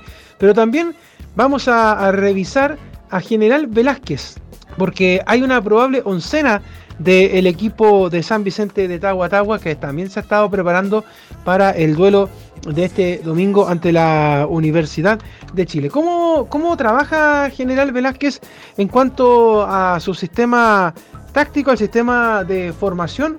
Ellos juegan con un 4-1-2-3. ¿ah? Ese es el sistema de formación que tiene el equipo de General Velázquez eh, en casi todos los partidos y la forma también en que va a trabajar eh, para el duelo ante la Universidad de Chile. Como te decía, hay una probable oncena del equipo de General Velázquez eh, que espera a esta Universidad de Chile allá en Rancagua, con Obregón en el arco, línea de cuatro en el fondo con Padilla, Olea, Serrano y Salas. En el medio campo, con Carrasco como contención, Herrera por, como eh, volante por la derecha, Tobar por la izquierda.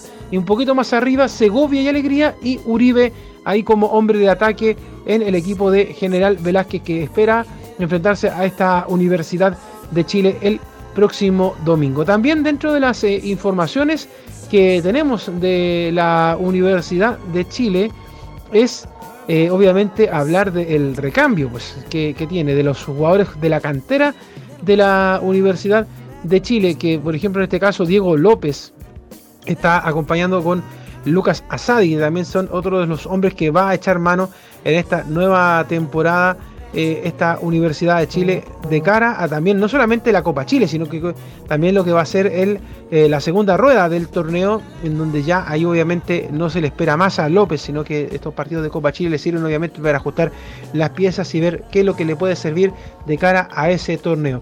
Y a propósito de Diego López, habló el técnico en la sala de conferencias del Centro Deportivo Azul.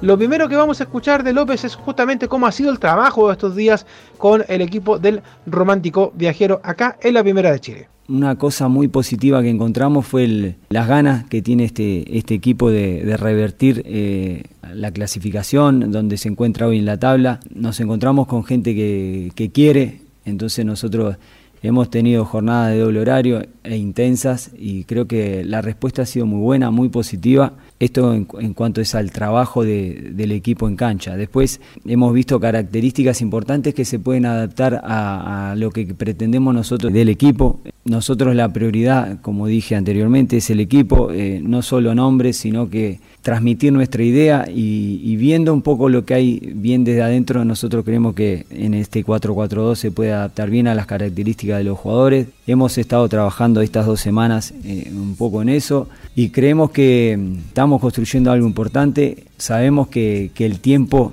eh, apremia siempre y sobre todo en los equipos grandes mm, que siempre los proyectos necesitan resultados y por qué no decirlo inmediatos. También, obviamente, acerca de General Velázquez, pues el rival que tiene la Universidad de Chile el domingo, habla el técnico Diego López y lo escuchamos acá en Estadio Portales. Ayer vimos una sorpresa por ahí en el resultado que perdió Audax Italiano. Entonces son todas cosas que nosotros eh, tenemos que pensar que tenemos que, afrontar este partido con la, máxima, con el máximo, primero que nada, respeto y después eh, eh, tratar de dar, como le dije a los jugadores, el 120% porque va a ser una prueba linda e importante a- porque nos estamos conociendo y muchas veces uno precisa respuestas no solo en, los entrenamientos, sino también en, la, en los partidos. Entonces, estos dos partidos que vamos a tener nosotros creo que van a ser importantes para terminar una evaluación de lo que es el plantel.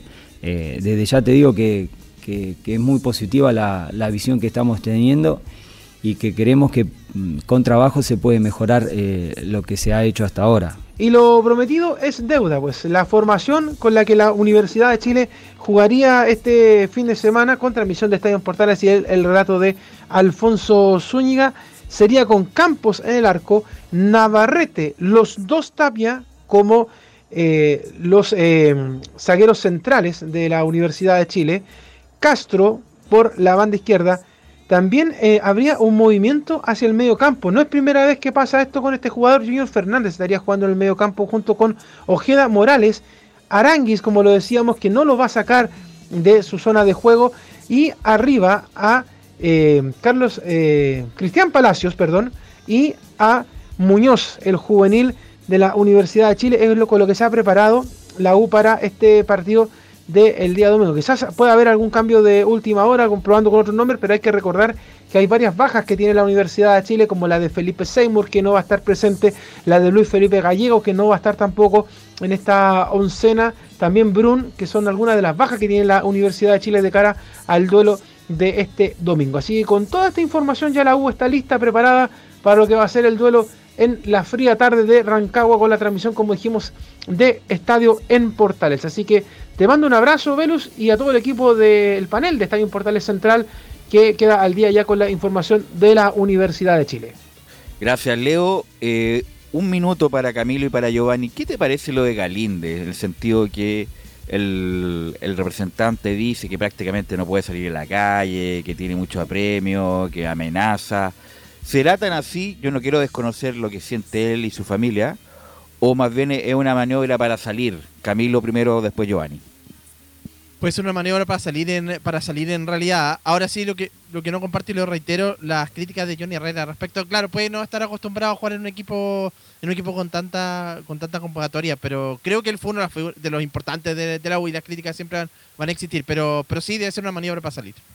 Giovanni.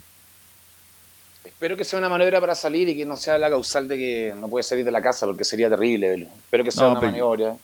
Yo, sí, yo creo, no, yo no, no creo que sea tan así, tan grave. Pero ojo, cuando te acosan un poquito, igual con la familia Velus, cambia, la, cambia, cambia el tema. Tan así, porque sobre todo después del fallo que tiene que ir el fallo con Ecuador, a la gente la U, la verdad siempre le importa más la U que la selección, no, no, no hay relación. No, ahí. obvio, por ese lado no, pero si es que llega a ser así, igual la- que te estén acosando, te estén amenazando, no. Mira, es muy raro porque Por es eso muy- yo son muy raras las versiones, son muy raras las versiones. La salida la que quiera Son- hacer él. Son muy, son muy raras las versiones, la verdad, y bueno, tiene contrato hasta diciembre del 2023. Si la U no quiere, no se va, no. Así que, bueno, pero el representante está en Santiago Pero en tratando este de momento no se iría a irse, la U No, la U necesita un arquero. necesita un de- arquero y de Galíndez estilo. ha, rendido entre todos. sí. Bueno, vamos Antofagasta y con Javier Torrante, no, Javier Torrente, eh, y nos trae toda la información. Don Juan Pedro Hidalgo, ¿cómo está Juan Pedro? No te escucho nada, Juan Pedro. A ver si mejoramos la conexión con don Juan Pedro Hidalgo para que nos informe de eh, Antofagasta, que insisto, no sé por qué trajeron a Torrente, un técnico que en algún momento trabajó con Bielsa, trabajó en Rosario, en Everton, en Cobreloa, ninguna campaña relevante, la verdad, ninguna, ninguna cosa buena, ni siquiera ni, ni por el juego ni por los puntos. Pero bueno, está Javier Pero Torres. Velus, Sí, eh, recuerda que Pedro, Juan Pedro nos había comentado internamente que, de que Antofagasta estaba muy limitado en el tema económico para traer al entrenador. ahí sí, a ver Juan Pedro. Bueno, no baja cargo. Si te escucha un poco, un poco reventado, así. Ahí Ahí, sí, ¿eh? vamos, ahora sí. Ahí sí, bueno, saludar a este Deportes Antofagasta que lo decíamos, había anunciado la llegada de Javier Torrente a la escuadra del CEA. Se pasó por varios técnicos porque en un momento ya estaba listo, ratificado eh, a Conzabali y al final se bajó de último minuto y llega Javier Torrente a salvar a este Deportes Antofagasta. Él dice, claro, viene con toda estima que ya ha estado en el fútbol chileno, ha estado en la parte alta como en la parte baja, buscando en su momento ayudar a Cobreloa, lo mismo con Everton y lo que ahora viene a hacer con Deportes Antofagasta, intentando proyectar lo que va a ser esta escuadra eh, del CDA. Inten- intentando un poco entender lo que quiere es buscar un juego agresivo, rápido y que es lo que quiere eh, volver eh, a proponer en este Deporte Antofagasta y sobre todo sacarlo del fondo de la tabla, que es haciendo un resumen de lo que fue la presentación de ayer de Javier Torrente en la escuadra del CDA. Para tener reacción, escuchemos un poco lo que dijo en el audio que eh, dice que todos los equipos siempre son un desafío. El técnico Javier Torrente de Deportes Antofagasta. cada equipo que nosotros tomamos lo vemos como un desafío. Eh, en algunos son, eh, nos ha tocado equipos de- la zona alta de la tabla y el desafío es pelear el campeonato. Nos han tocado equipos de mitad de tabla y el desafío es arrimarlo a la zona de clasificación a Copa y nos han tocado equipos del fondo y, el objetivo es eh, lograr la permanencia, pero, nosotros en, en nuestra manera de ver el juego es tratar de aportarles eh, un plus que, que los ele- eleve de, de nivel y que los ponga aún más competitivos y más cerca de, de lograr objetivos. Objetivos que espera Deportes Antofagasta poder eh, preparar con lo que viene, con lo que va a ser eh, Copa Chile este día domingo eh, con la escuadra de Limache, pero claramente el objetivo principal de Deportes Antofagasta es salir del fondo de la tabla. Es un desafío enfrentar el momento de la escuadra del CDA, pero también lo comenta el técnico de Deportes Antofagasta respecto a lo que es esta Copa Chile y el rival del día domingo para Deportes Antofagasta.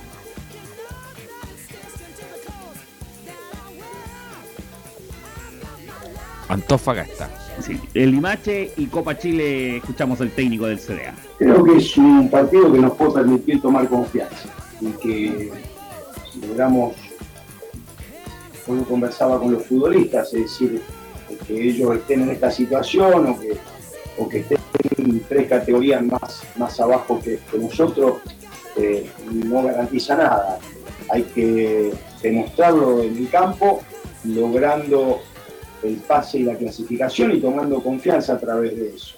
Entonces, la, meta del equipo en este, en este encuentro ida y vuelta va a ser intentar mostrar y en el campo la, diferencia e intentar quedarse con la clasificación y seguir adelante en la, en la Copa Chile.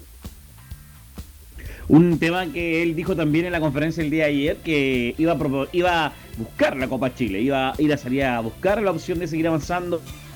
eh, hacer marcar diferencia entre el equipo de primera división y el equipo de tercera para el compromiso que tiene este día domingo a las 12 del día, desde las 11.30 vamos a estar en vivo para este Deporte Santofagasta, sobre todo el desafío de eh, Torrente y compañía para lo que va a ser este trabajo en la escuadra de Cervel. Recordemos, lo dijimos en el AM, que Chaparrajo ya no continúa en Deporte Santofagasta, una persona que ya dejó el fútbol y que va a hacer esta gran parte del torneo. Refuerzos, nombres, tienen carta, pero aún nada confirmado. Para eso, Víctor y el el gerente deportivo Club Deporte Antofagasta, lo comenta también en el micrófono de Portales. Nosotros estamos trabajando hoy día eh, con Javier y con, con su cuerpo técnico, con Diego.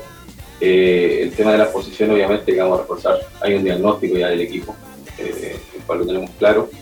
Eh, también nos ha servido esta semana que han tenido trabajo para también ver a los jugadores en cancha, cómo se pueden desarrollar, desenvolver y hasta qué punto pueden dar lo que ellos quieren como idea de juego.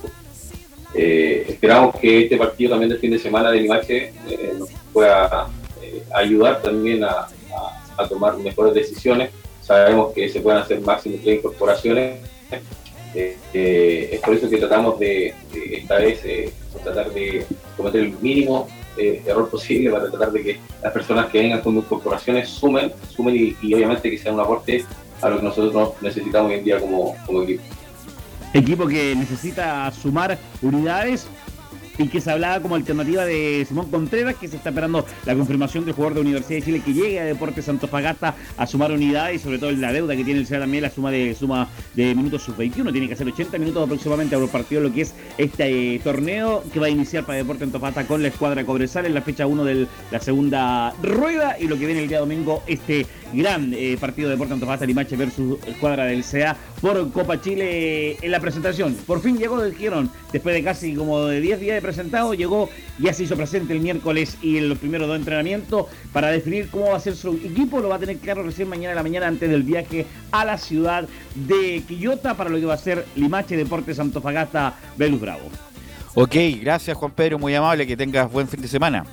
Buena tarde, nos reencontramos el domingo de las 11.30 en vivo. Ahí estaremos pendiente de la nueva hora de Antofagasta. Bueno, de Antofagasta nos vamos a Curicó y si hablamos de Curicó, hablamos con Rodrigo Jara.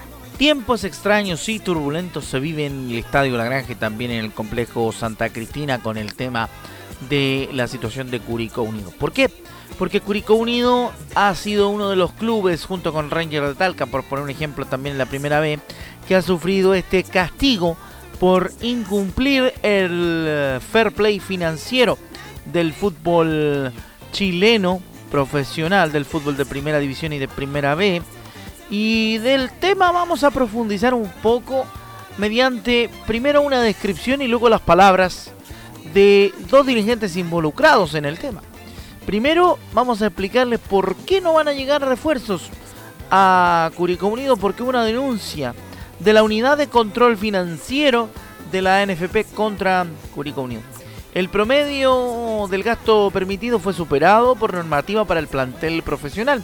La dirigencia va a desarrollar un proceso de descargos eh, ante, el, ante el Tribunal de, de Disciplina el 28 del mes presente de junio. Definitivamente no llegarán refuerzos a Curicó Unido para el segundo semestre, pese a que había conversaciones con varios futbolistas. Una denuncia de la unidad de control financiero de la NFP hizo que la dirigencia albirroja frenara cualquier contratación y aplicara una política lo más austera posible. Según la normativa, en el ente rector del fútbol nacional, ningún equipo puede exceder el 70% promedio en el gasto en el plantel profesional, entre sus egresos e ingresos, en los últimos tres años. De lo contrario, será sancionado con la no incorporación de refuerzos. Vamos a escuchar lo que dijo Patricio Romero, el presidente de Curicó Unido, en conferencia de prensa respecto a este tema, tratando de explicar por qué Curicó Unido no tendrá refuerzos en la segunda mitad del año. Y hoy día hay un tema que nos preocupa a todos, a toda la hinchada, que es el tema de los refuerzos. El tema de los refuerzos, eh, ustedes han visto que se han demorado un poco en esta situación.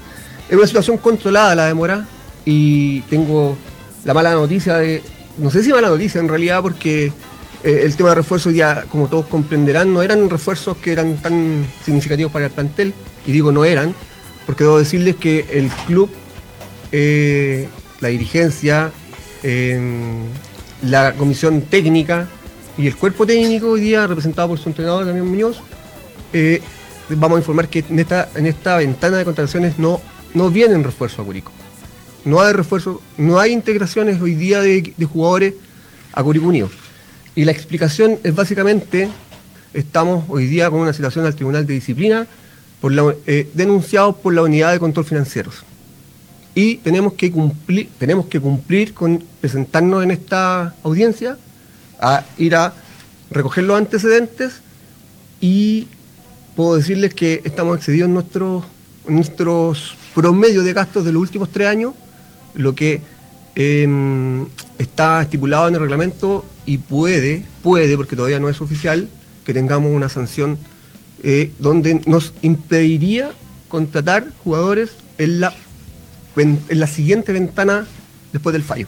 Eso, lamentablemente, es la mala noticia. Más que no traer refuerzo, la mala noticia hoy día es que en el futuro, de ser esta resolución negativa para Curicó Unido, estaríamos impedidos de, contratar jugadores en la vuelta de, de torneo. Ahora, para que entendamos la situación que vive Curicó Unido y antes de, de un breve tramo sobre lo futbolístico, vale la pena decir que en el año 2020 Curicó Unido se excedió en el gasto en un 82,5%. El 2019 fue 65,2 y el 2021 70,5, promediando un 72%, es decir, 100 millones de pesos en gasto adicional. Eh, Pato Romero también decía que la pandemia fue la principal carta de problema que tuvo Curicó Unido porque al tener que suspenderse el fútbol no hubieron ingresos y eh, a pesar de eso no se dejaron de pagar los sueldos. Uno de los, uno de los reclamos que hace que hace Patricio Romero, el presidente de Curicó Unido, es que no se trate de la misma manera la situación de las sociedades anónimas deportivas en comparación con la situación económica de las corporaciones. Pero yéndonos a lo futbolístico, pese a todo, Curicó Unido prepara eh, el plantel para realizar y tener un buen partido frente al cuadro de Santiago Wonder de Valparaíso en la jornada de esta tarde en el estadio La Granja de Curicó, donde estaremos obviamente transmitiendo a ustedes el eh, desarrollo de ese partido. Por ejemplo, ausencias como la de Fabián Cerda son las que se destacan dentro de lo que podría ocurrir y podría suceder en el plantel. Pese a que hoy, ya a esta hora, a la hora de este despacho, no tenemos eh, clara todavía la formación del cuadro albirrojo. Seguramente cuando hagamos eh, el, primer toque a través del portaleando PM tendremos algún dato respectivo de posible formación, algunas novedades que iremos contando en el transcurso de la tarde de la transmisión de Portales y también por supuesto en la previa del partido por Estadio en Portales. Así está la cosa en Curicó, bastante complicada en términos de lo, de lo financiero, de lo económico, con este castigo que sufre el cuadro albirrojo y que le va a impedir tener contrataciones en la segunda ventana del Campeonato Nacional 2022. Ok, ahí estaba Rodrigo Jara con toda la información de Curicó. Vamos con Laurencio Valderrama y el reporte de las colonias. Laurencio.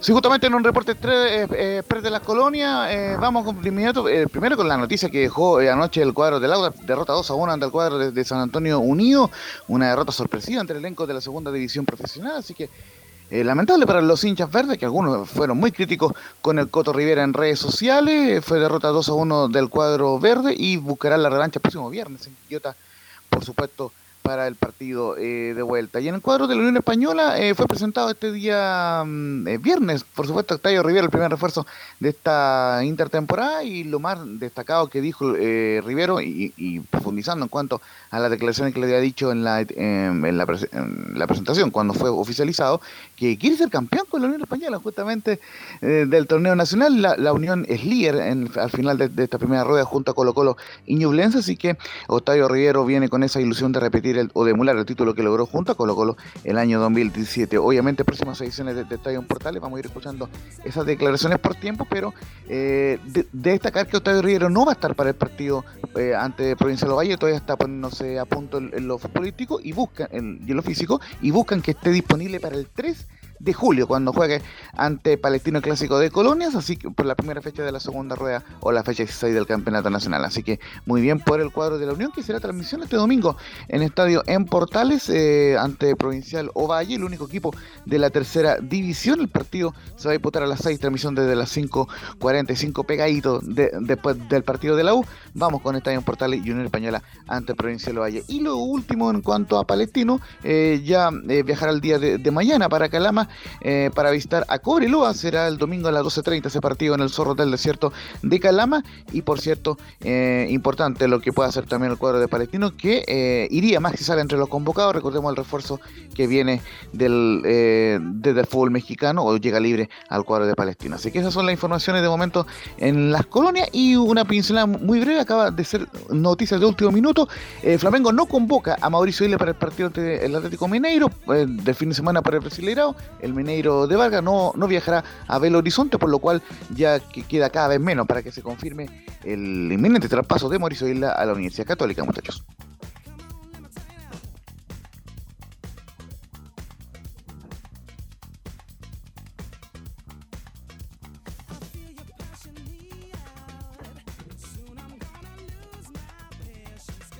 Muchachos. ¿Velus? ¿Sí? ¿Velus? Sí. Para cerrar ya el programa, porque ya estamos en la hora entonces, ¿Velus? No sé si. Parece que ya Ahí no sí, tantos. ahí sí, ahí. estamos? Ya. Ahora sí, gracias, Yo- gracias. Eh, Eso era con, con el, con el- con el- con el cierre de esa última información, muchachos, de que la Católica, o sea, de, de que Isla convocó a un Flamengo ante el Atlético. Mineiro, por lo cual es inminente su traspaso a la Católica. ¿Algo más, Camilo, Giovanni, para terminar? No, de mi No, parte nada. nada. De mi parte nada, saludarlos a todos, que tengan un buen fin de semana y nos estamos escuchando. A cuidarse, Giovanni, ¿ah? que la A vida es una Belu. sola. A ver, que las- eh, es una sola.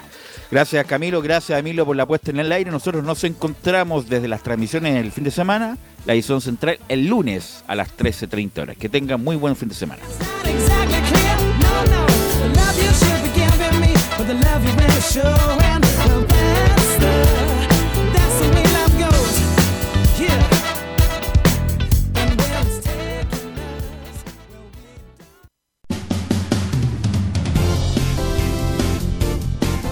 Fueron 90 minutos con toda la información deportiva. Vivimos el deporte con la pasión de los que saben. Estadio en Portales fue una presentación de Ahumada Comercial y Compañía Limitada. Expertos en termolaminados decorativos de alta presión.